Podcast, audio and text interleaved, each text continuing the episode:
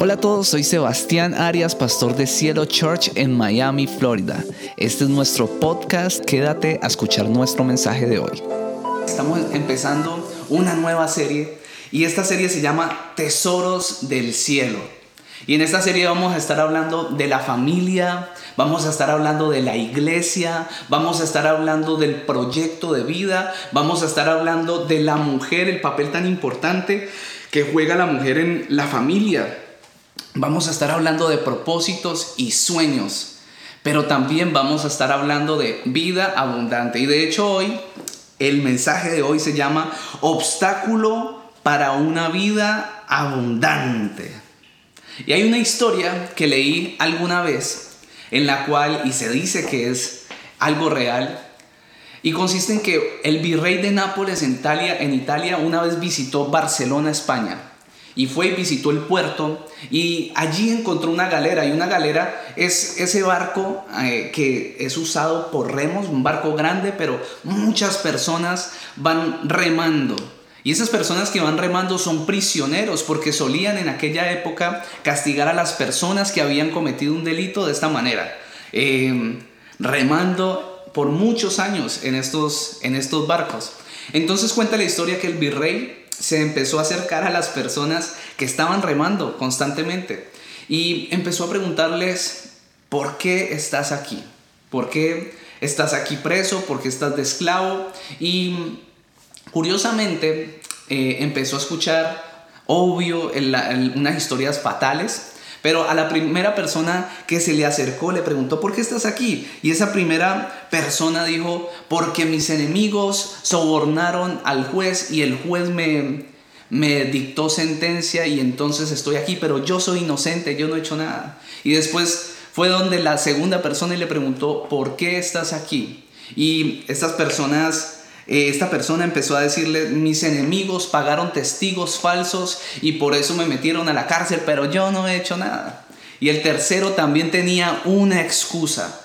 Cuando le preguntó por qué estás preso y por qué, por qué estás de esclavo en este lugar, esta persona dijo, mi mejor amigo me traicionó, me dejó solo y por eso estoy preso. Excusas, excusas y excusas recibió el virrey. Y después de preguntarle a un montón de personas, se acercó a un hombre y le hizo exactamente la misma pregunta, pero a diferencia de los demás, este hombre le dijo, Virrey, la verdad es que robé un dinero porque lo necesitaba y soy culpable y merezco pagar mi pena en este lugar porque cometí un error, yo me equivoqué. Entonces, lo sorprendente de esta historia para ir al punto, es que el virrey se dirigió al capitán del barco y en su autoridad puso el doble sentido y le dijo al capitán, capitán, todas estas personas que están aquí son muy buenas, son inocentes, todas dicen que son inocentes, eh, pobrecitos ellos. Entonces solamente este hombre es muy malvado, que ha dicho que ha robado un dinero porque lo necesitaba. Entonces como podía contagiar a los otros de esa maldad, por favor déjelo libre. Obviamente estaba usando la ironía y este hombre quedó en libertad. Y lo impresionante o la moraleja de esta historia, pues para mí es muy obvia.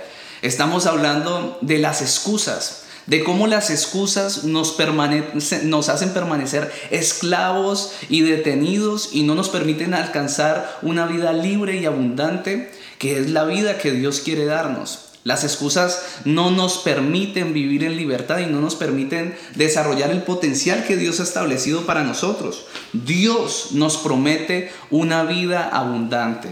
Jesucristo dijo, yo he venido a darles vida y a dárselas en abundancia. Y para alcanzarlas es necesaria, o para alcanzar esta vida es necesario que dejemos las excusas. Alguien dijo que hay dos tipos de personas, dos tipos de personas. las personas con resultados y las personas que tienen siempre excusas. A veces las excusas son válidas, a veces hay personas que les suceden cosas que de verdad justifican que no hayan podido cumplir con alguna obligación, pero la mayoría de veces los seres humanos utilizamos las excusas para no responsabilizarnos, para eludir compromisos, para no hacernos cargo de las cosas que la vida nos pone enfrente, para no responder en los negocios, para no ser responsables en nuestra familia, para no comprometernos en un matrimonio. Bueno, un sinfín de, de razones por las que se dicen excusas. De hecho, yo creo que todos los que están escuchando en algún momento, si han estado en su lugar de trabajo, eh, se han encontrado con algún compañero o alguna compañera que tiene el grave problema de la impuntualidad. Entonces, cada que llega tarde, tiene una historia nueva. A veces es hasta entretenido escuchar las excusas, porque estas personas que llegan tarde tienen más historias que Walt Disney, tienen más historias que, que los hermanos Grimm, más cuentos que los hermanos Grimm, y siempre se inventan una nueva y están atados a las excusas y por eso no pueden avanzar, por eso no pueden mejorar su impuntualidad para empezar a ser puntuales. La Biblia dice que con Dios todo es posible o que todo es posible para el que puede creer y esto es completamente cierto. La palabra de Dios no miente. Pero yo le agregaría algo allí, algo que también podemos entender de la palabra de Dios. Si creemos, todo es posible. Pero también, además de creer, tenemos que eliminar las excusas de nuestra mente. Y esto es lo que enseña precisamente la vida de Moisés. Hemos hablado de Moisés. Y cuando uno ve la vida de este hombre, uno se da cuenta que su vida de fe no comenzó así como ese héroe de fe que conocemos, ese héroe poderoso, con ese carácter determinado, con ese liderazgo marcado. Nos damos cuenta que la vida de Moisés no, no empezó de esa manera. De hecho, la vida de Moisés empezó en una conversación con una zarza ardiendo, la cual era Dios mismo manifestándose de manera sobrenatural allí en medio de esa, de esa zarza. Y en medio de esa conversación Dios le pide que vaya a hacer algo y la respuesta de Moisés no fue precisamente, sí, claro, Señor, heme aquí, yo voy a ir a hacer eso, soy determinado. Esa no fue la respuesta de Moisés. La respuesta de Moisés sencillamente fue algo como, no podrías enviar a otra persona, ¿por qué a mí? ¿Por qué no envías a otro? O sea, fue un hombre que usó las excusas. Tal vez lo que recordamos sea lo que hemos visto en las películas de Semana Santa, como este príncipe egipcio, este profeta de Dios o ese general de las tropas de Israel que los dirigió rumbo a la tierra prometida, que los sacó de las garras de Faraón y que tuvo esa personalidad determinada, valiente. Y tal vez pensamos, yo nunca voy a poder ser algo o alguien como Moisés. Yo no me parezco a ese hombre eh, fuerte, determinado, líder, que, no, que se le mide a todo y no se opone a nada. Tal vez pensamos eso, no me voy a parecer. Pero cuando hacemos una lectura madura del relato de la Biblia acerca de Moisés, nos ayuda a verlo de una manera más realista y con esto no quiero decir que el impacto de Moisés no fue importante, de hecho quiero aclarar que fue tan importante que cambió el curso de la historia para siempre. Es decir, tuvo impacto, pero cuando lo leemos de una manera realista, esto nos da esperanza, nos da valor y nos da fe, porque nos hace entender que todos, absolutamente todos, pasamos por un proceso. Moisés pasó por un, proceso. Yo paso por un proceso constante y tú estás pasando por un proceso. Dios va a sacar lo mejor de nosotros. Tal vez hoy tengamos excusas, pero debemos sacarlas de nuestra mente para que Dios desarrolle ese potencial en nuestra vida.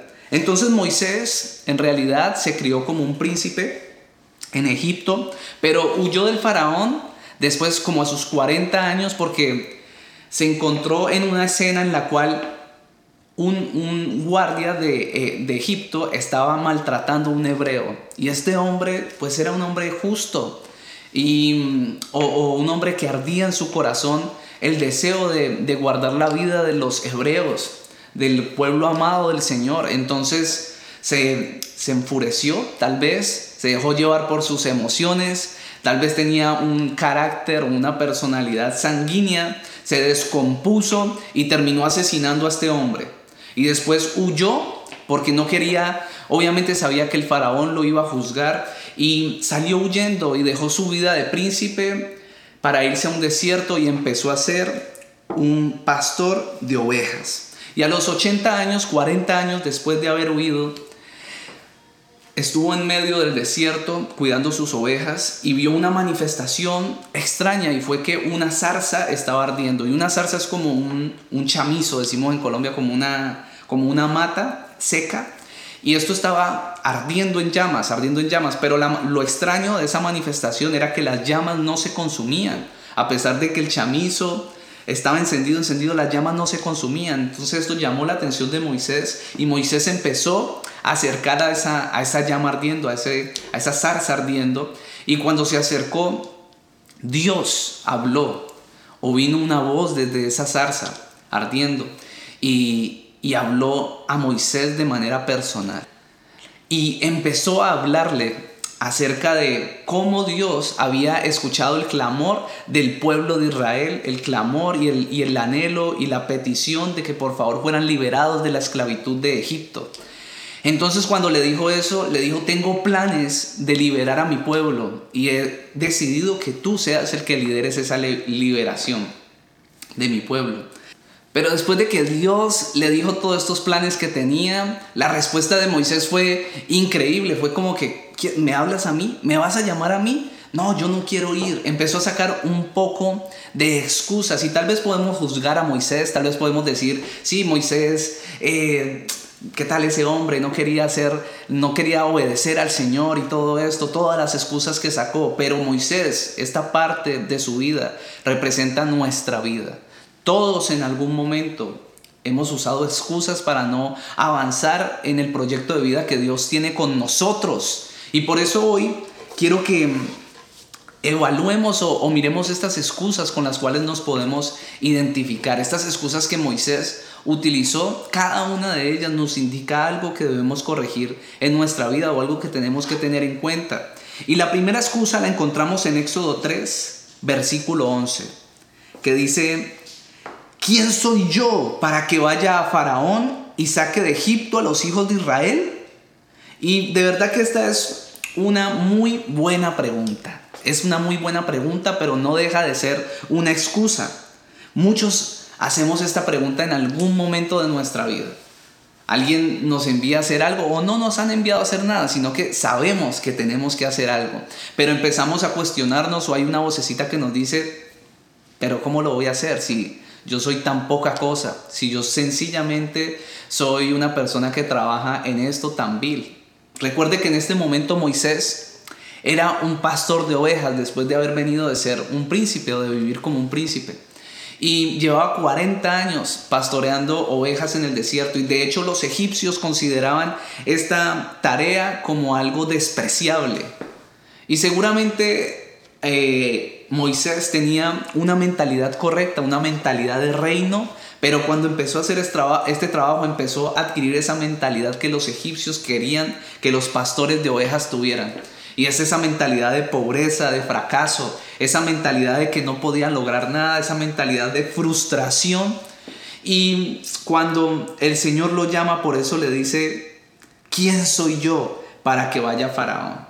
Su identidad estaba completamente desorganizada y muchas veces el enemigo ha trabajado en nuestras vidas para hacernos creer que nuestra identidad no es la identidad que Dios dice que somos, sino la identidad que el enemigo quiere que tengamos.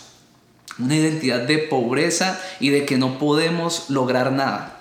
Pero es impresionante lo que Dios le dice cuando observa esta excusa de, o cuando escucha esta, esta excusa de Moisés. En el versículo 12 vemos que Dios le respondió, ve, porque yo estaré contigo y esto te será por señal de que yo te he enviado. Cuando hayas sacado de Egipto al pueblo, serviréis a Dios sobre este monte. Dios no solo le, le, prometió a Moisés su mismísima presencia en este momento, sino que también le dice, y como muestra de esto me servirás en este monte en algún momento. Lo que le está diciendo es, mi presencia irá contigo, pero además te aseguro que vas a tener éxito en esta tarea, porque aquí me vas a servir. Es decir, yo ya visité el futuro y yo ya sé que esto va a salir bien, entonces ve. Pero este hombre se queda allí como pensando porque su identidad está marcada y siempre está enfocado en lo que es Él. Lo que Dios le está diciendo es, no se trata de ti, se trata de mí, de lo que yo soy en ti, de lo que puedo hacer por ti.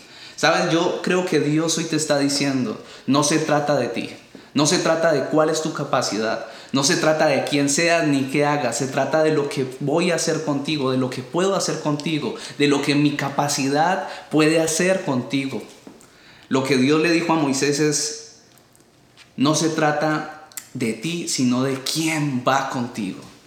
A veces podemos pensar que no podemos lograr muchas cosas. A veces ese es el, mayor impedimento para tener una vida abundante como la que Dios quiere darnos. Y una vida abundante es una vida que nos alcance para compartir con los demás. No solo en temas económicos, aunque eso está incluido allí. Yo hablo de que si tienes alegría, la tengas en abundancia y la puedas compartir con los demás. Si eres exitoso en tu ministerio o eres exitosa en tu ministerio, que tengas ese éxito para compartirlo con los demás, para hacer una plataforma con los demás. Pero eso no depende de ti ni de tu identidad, sino de quién es Dios en ti. Así fue como Dios tumbó esa primera excusa de, de Moisés y uno pensaría, Moisés va a seguir adelante, ahorita sí va a acceder. Pero en el versículo 13 del capítulo 3 del Éxodo viene la segunda excusa y dice Moisés, he aquí que llego yo a los hijos de Israel y les digo, el Dios de vuestros padres me ha enviado a vosotros. Si ellos me preguntaren cuál es su nombre, ¿qué les responderé? Y lo que está diciendo aquí Moisés es, yo voy a ir, pero Señor, me van a preguntar de parte de quién voy. Y eso es una pregunta buena, pero tampoco deja de ser una excusa de parte de Moisés. Y la pregunta es buena porque en aquella época era muy importante para el pueblo hebreo, para esta cultura, el significado de los nombres. De hecho, eh, esa fue la razón por la que cuando, tuvimos a Mía o cuando la íbamos a tener, yo me fijaba mucho en cada nombre que teníamos ahí como presente para ponerle a nuestra hija. Yo buscaba el significado primero porque he visto en la palabra de Dios que en esta cultura era importante y, y yo lo he considerado importante para mi vida y así fue como elegimos el nombre de nuestra hija. Pero también es obvio que las personas, que los israelitas, cuando llegara Moisés, era obvio que, uno al decirle a cientos de miles de personas, he sido enviado para liberarlos, lo primero que le van a preguntar es, ¿en nombre de quién vienes y en nombre de qué autoridad vienes? Porque allá hay un faraón que es poderoso. ¿Y cómo vas a venir a sacarnos si nosotros somos sus esclavos? Tiene que ser alguien más poderoso que, que él. ¿Quién te envía? Y aunque la excusa era una excusa buena, Dios le responde en el versículo 14 diles que yo soy el que soy. Y esa respuesta es impresionante, es imponente. Y tal vez cualquiera puede leer esto sin el Espíritu Santo y dice, wow, no entiendo nada. Pero cuando uno empieza a leer la palabra de Dios y uno tiene revelación de quién es Dios, uno se da cuenta que en esta respuesta se envuelve todo. Lo que dice, lo que dice aquí el Señor es mi nombre, es el yo soy.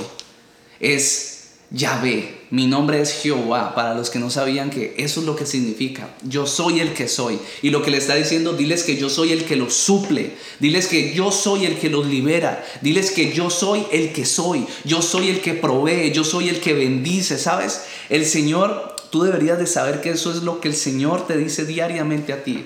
Yo soy el que te sana, yo soy el que te ayuda, yo soy el que te cuida, el que sana tu corazón, el que te levanta cuando no tienes fuerzas. Yo soy el que te va a ayudar en los momentos de angustia. Yo soy el que está contigo cuando estás en soledad. Yo soy el que soy. Y uno pensaría que cuando, cuando Dios le dice esto a Moisés, entonces Moisés iba, a saltar de alegría y decir, aquí voy, pero tampoco fue así. Vino una tercera excusa. Y esta tercera excusa está en Éxodo 4, versículo 1. Y dice, he aquí que ellos no me creerán, ni oirán mi voz. No me creerán, ni oirán mi voz. Y yo quiero que notemos algo en este punto. Dios acaba de asegurarle a Moisés que los dirigentes del pueblo lo escucharán. Y a esta altura, ya con esta tercera excusa, empieza a quedar bastante claro que Moisés no tiene la mejor disposición para obedecer. Sin embargo, Dios, nuestro Dios, que es un Dios hermoso y paciente, nota que la fe de Moisés debe ser trabajada y debe ser fortalecida, debe ser estimulada esa fe. Y el Señor empieza a utilizar o a mostrarle su poder. La Biblia dice que bienaventurado el que cree sin ver. Bienaventurado el que cree sin ver. Sin embargo, por la misericordia de Dios, el Señor se manifestó en la vida de, Moisés y empezó a decirle, mira, si te creerán y si van a oír tu voz, mete tu mano dentro de tu, ropa, ahora vuelve, vuelve y sácala. Y entonces la mano salió eh, leprosa. Y le dice, vuelve a meter tu mano y vuélvela a sacar. Y la mano vuelve y sale sana. Y dice, todo esto haré para que ellos te crean. Los milagros, mi poder te seguirán, las señales te seguirán y darán muestra de que tú camino o de que yo camino contigo. Y después le dice, Toma la vara que tienes en tu mano, extiéndela y la vara se convirtió en serpiente. Y después dice, vuélvela a tomar y vuelve y se convirtió, eh, volvió y se convirtió en una vara. Y al final le dice, toma esa vara y toca el agua y toca el agua y el agua se convierte en sangre. Y después la vuelve a tocar y vuelve y se convierte en agua. Y le dice, todas estas señales te van a seguir, mi poder va a estar contigo, los milagros van a estar contigo, las señales. Y yo quiero preguntarles, ¿no deseamos muchas veces que Dios nos dé una muestra de ese poder antes de hacer algo?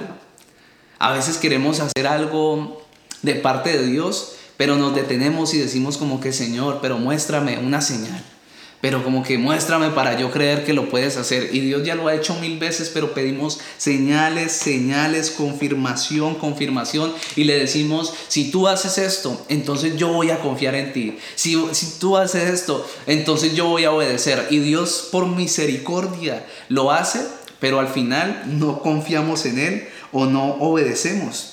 Dios lo hace muchas veces por demostraciones por demostrarnos su poderoso amor. Y lo hizo con Moisés para demostrarle su amor, pero también lo hace contigo. Yo quiero que pienses ahí por un momento en esos, en esos tiempos donde Dios te ha mostrado su poder. Donde Dios te ha mostrado que los milagros y el poder de Dios están contigo, solo para que creas y solo por su misericordia lo hace. Sin embargo, después vino una cuarta excusa. Y yo no sé si en estas tres excusas te has identificado. Pero vino una cuarta y está en Éxodo 4:10. Y Moisés dijo, ay Señor, nunca he sido hombre de fácil palabra, ni antes ni desde que tú hablas a tu siervo, porque soy tardo en el habla y torpe de lengua. Si vemos entonces lo que había estado ocurriéndole a Moisés, si hacemos una, un, repaso de todo lo que Dios había venido diciendo, pues vemos que primero el Señor le dijo, le prometió su compañía, le dijo, yo voy a estar contigo. Después le aseguró el éxito en la misión, después se le manifestó con poder y señales poderosísimas, pero la resistencia expresada por Moisés, en este punto ya vemos que no es un signo como de humildad, como, o por lo menos en este punto, en esta excusa, no es como, mira Señor, soy débil, como uno a veces podría orar como en mi debilidad manifiéstate Señor, fortaléceme en esta debilidad, sino que le está diciendo, ah, yo no sé hablar, ¿por qué me vas a mandar a mí? Es una resistencia a la obediencia, son solo excusas. Moisés no está poniendo sus limitaciones en las manos de Dios, son solo excusas que está usando para no comprometerse, para no llevar en sus hombros esta responsabilidad. Lo que Dios le estaba diciendo a Moisés en cada intervención, en cada respuesta, es que él iba a usar su capacidad, no la capacidad de Moisés, sino la capacidad de Dios en medio de su debilidad. Lo que Moisés está revelando en esta falta, en esta en este momento es una falta de confianza en la capacidad de Dios. Es sencillamente eso, porque Dios le ha dicho una y otra vez que Él es capaz, que Dios es capaz pero Moisés se resiste a confiar en él. Y a veces nos ocurre esto. A veces nos rehusamos a unirnos a la obra que Dios quiere hacer porque mm, sencillamente no creemos que Dios pueda hacerlo. Y allí es cuando tenemos que dar un paso de fe. Esta, mm, estas tres palabras para mí son muy importantes. Paso de fe paso de fe. La vida de un cristiano tiene que estar marcada por pasos de fe. Nosotros estimulamos ese obrar de Dios en nuestras vidas cuando caminamos por fe. Yo a veces lo relaciono como un salto al vacío y en el mundo le dicen a uno, ah, es que hacer eso es un salto al vacío, pero aquí el Señor, en el reino de Dios las cosas funcionan diferentes. Entonces un salto al vacío aquí es importante para la manifestación de Dios. Muchas veces he dado, yo lo, yo lo, yo lo relaciono como cuando si uno estuviera en, en el techo de un edificio, en lo más alto de un rascacielos, y tú dijeras, yo voy a dar un paso al aire creyendo que Dios está con su mano extendida abajo y me va a tomar en sus manos. Muchas veces tenemos que tomar ese tipo de decisiones y esos son pasos de fe. Y cuando tomamos ese paso de fe, le damos o, nos damos la oportunidad de que Dios muestre su gran poder en nuestras vidas, de que Dios muestre su gran poder en nuestras limitaciones, en nuestras debilidades, que Dios se manifieste con poder y gloria en medio de nosotros, en nuestra debilidad. Por lo menos aquí Moisés está hablando de que es lento para hablar, tiene una dificultad para hablar. Y yo muchas veces le he dicho al Señor, ¿por qué me has asignado esta tarea? En varias tareas que Dios me ha asignado, le he dicho, ¿por qué me asigna a mí esta tarea si hay tantas otras personas que no tienen las debilidades que yo tengo? ¿Por qué no las usas a ellas en, mi lugar? Y entonces siempre recuerdo ese pasaje que está en 2 de Corintios 12, 9 que dice, Bástate mi gracia porque mi poder se perfecciona en la debilidad. Sabes, si tú te sientes débil, así como se sentía Moisés, así como yo me he sentido en algún momento, esa es la oportunidad perfecta para que Dios se glorifique en tu vida. Hasta en el momento donde nuestras capacidades llegan a su límite, es el momento perfecto para que Dios se glorifique. Yo le quiero contar una anécdota. Yo puedo ser o una experiencia, digamos. Yo puedo ser abogado. En siete años que estudié en Colombia, esta carrera muchas veces me tocó hablar en público, era constante en mi trabajo hablar en público. Pero ustedes dirán, bueno, él es experto en eso. Y no, no, no me siento experto. Todos los días me siento un principiante, me pongo nervioso y, todas estas cosas. De hecho, cuando hay mensajes que pueden ser más difíciles de aprenderme, de estudiarlos, de, de hacerlos, de poderlos hablar bien. Y cuando me siento más inseguro, les confieso que es cuando más siento la gloria de Dios trabajando en las personas que oyen el mensaje. Cuando me siento más inseguro, más limitado, más débil, es cuando más se me acercan personas a decirme gloria a Dios por ese mensaje que el Señor te ha dado. Y yo digo gloria a Dios porque fue en medio de mi debilidad, porque es un mensaje donde no me siento eh, cómodo, porque me siento débil eh, en, en mis capacidades para predicarlo. Dios se glorifica en tu debilidad Tienes que empezar a alegrarte en tu debilidad porque es la oportunidad donde Dios se manifiesta. Si tú dices una y otra vez cayendo en esta debilidad, Dios se manifiesta en esa debilidad. Entonces Dios le respondió en el versículo 11 y 12 a Moisés. Cuando éste manifestó su debilidad, le dijo, ¿quién le dio la boca al hombre? ¿O quién hizo al mudo y al sordo? Al que ve y al ciego, ¿no soy yo Jehová? Ahora pues ve y yo estaré con tu boca y te enseñaré lo que hayas de hablar. Aparentemente, Moisés no había alcanzado a captar que Dios le había dotado de su boca.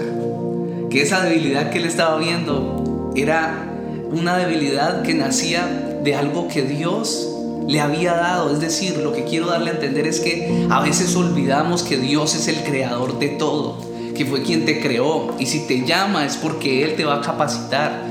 Si Él te llama para una tarea, si Él te llama a hacer empresa, si Él te llama a hacer algo en tu familia, no sé el Espíritu Santo que te esté hablando en este momento, pero si Dios te envía a hacer algo y tú te sientes débil, Dios es quien te va a capacitar.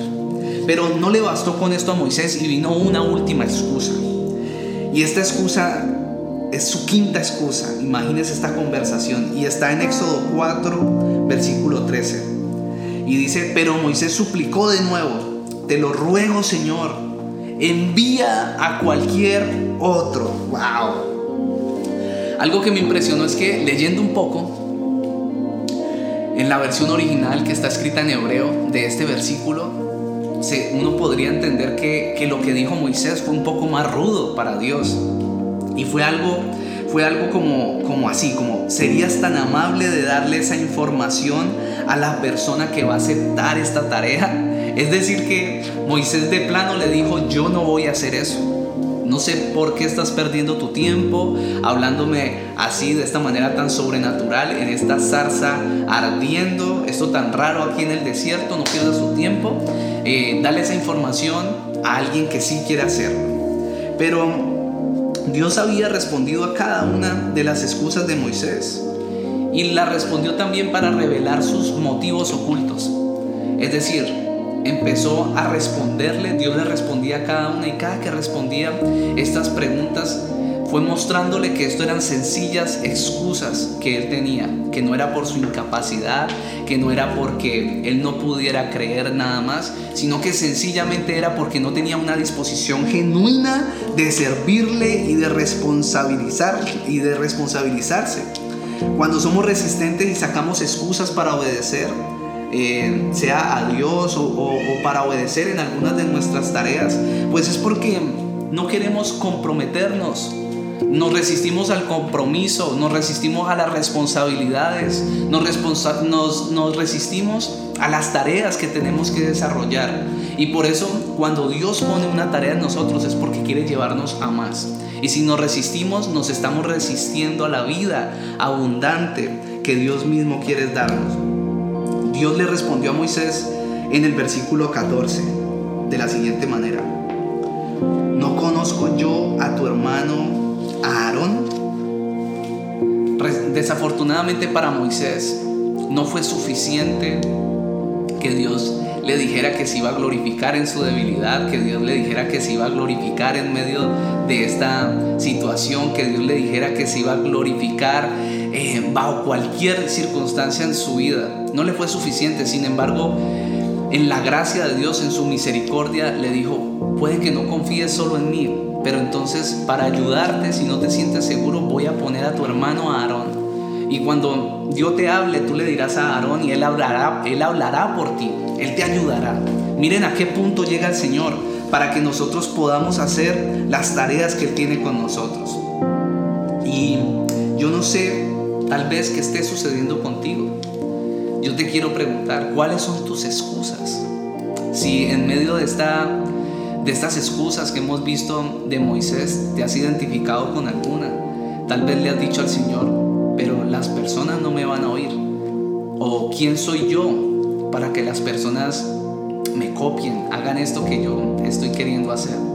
O, o mira mis debilidades, no sé hablar, no sé tú le estés diciendo, mira, no soy bueno en los negocios, mira, no soy, no soy buena para servirle a las personas, no soy bueno para obedecer, para aceptar órdenes, no sé cuál sea la excusa tuya en, este, en esta conversación con Dios, sobre todo cuando Dios te hace un llamado, sobre todo cuando Dios te llama a su obra. Pero si vemos la vida de Moisés, encontramos que Moisés accedió finalmente a hacer el llamado de Dios y recibió el apoyo divino del Señor, pero también recibió un apoyo humano que era Aarón y otras personas que estaban rodeándolo y logró convertirse en ese gran líder y en ese gran héroe de la fe que hoy conocemos. Pero tuvo que morir a las excusas. Se resistió, pastor, sí, se resistió, pero tuvo que morir en algún momento a esas excusas y cuando murió a esto fue una liberación fue como que rompió ese bloqueo y pudo acceder a esa vida abundante de milagros, de poder y gloria de Dios. Si Dios estuviese buscando personas o criaturas perfectas, hubiese llamado a los ángeles a hacer la obra que tenemos asignada. Pero Dios no llamó a los ángeles, nos llamó a nosotros. ¿Sabe? Dios no está buscando personas perfectas para que le sirvamos. Está buscando personas dispuestas a ser formadas, dispuestas a ser procesadas, dispuestas a ser, a ser procesadas por un Dios que es bueno, que responde a nuestras preguntas y que responde incluso a nuestras excusas. Pero este es el tiempo, hoy es el día en donde debemos empezar a obedecer. Porque Moisés llegó a ser lo que es hasta hoy en día, recordado como este héroe de la fe, sencillamente por su obediencia y por su fe. Pero es que tuvo muchas excusas. Tuvo obediencia y tuvo fe al final de todo. Con temores, con todo, accedió a hacerlo. Tal vez muchas personas las podemos escuchar juzgando este tema, pero si ustedes notan, al final fue valiente y avanzó. ¿Cuántas personas valientes que le sirven a Dios, que han dejado todo por servirle a Dios, usted conoce? Yo espero que cada una de las personas que están aquí en Cielo Church puedan hacerlo, puedan tener ese, ese deseo de seguir adelante, de avanzar. Y yo sé que estamos llenos en esta iglesia de personas valientes. Quiero animarte a que hoy dejes las excusas y la manera de hacerlo es solo una. Y es dejar de confiar en nuestras capacidades, dejar de poner nuestros ojos en nuestras capacidades, en qué podemos hacer o en qué no podemos hacer, dejar de poner nuestros ojos en nuestras debilidades, en lo que está mal en nosotros y empezar a poner nuestra confianza únicamente en Dios que puede hacerlo todo posible. Dios puede hacer un milagro ya en tu vida. Dios puede activar todo lo que tú has estado planeando hoy, pero tú necesitas creer, tú tienes que levantarte y confiar en que Dios puede hacerlo.